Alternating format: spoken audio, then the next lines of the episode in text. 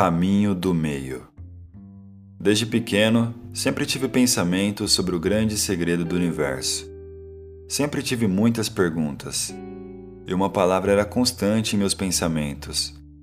E esta sempre me apareceu muito simples quando me vinha pelo coração e assustadoramente complexa quando caía no liquidificador da mente. Equilíbrio. Exato.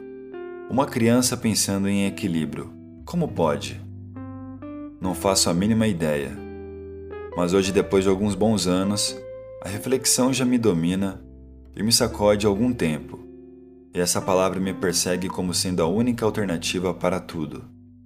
Imagine uma linha reta, com escalas, como uma régua graduada, onde a euforia e a depressão estão uma em cada ponta. Sim, no meu humilde entendimento, nenhuma delas são benéficas para nós.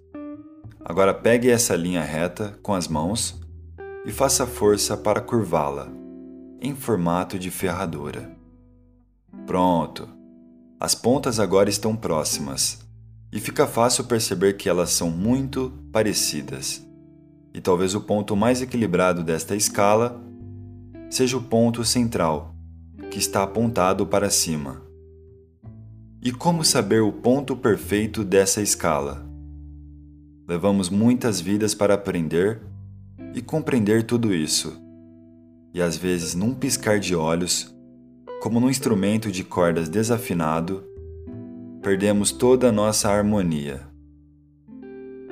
A solução para quase tudo está nesta palavra: equilíbrio.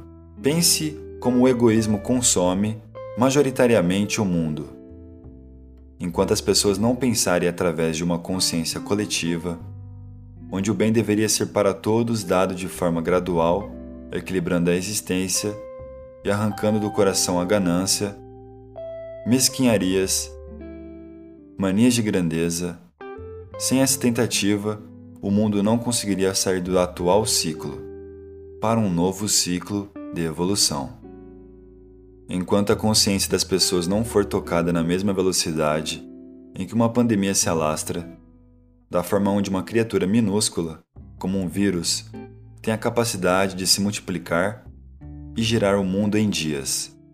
Eu me pergunto: quanto tempo os seres pensantes vão demorar para disseminar o equilíbrio? Talvez só com choques de realidade para tentar neutralizar os extremos.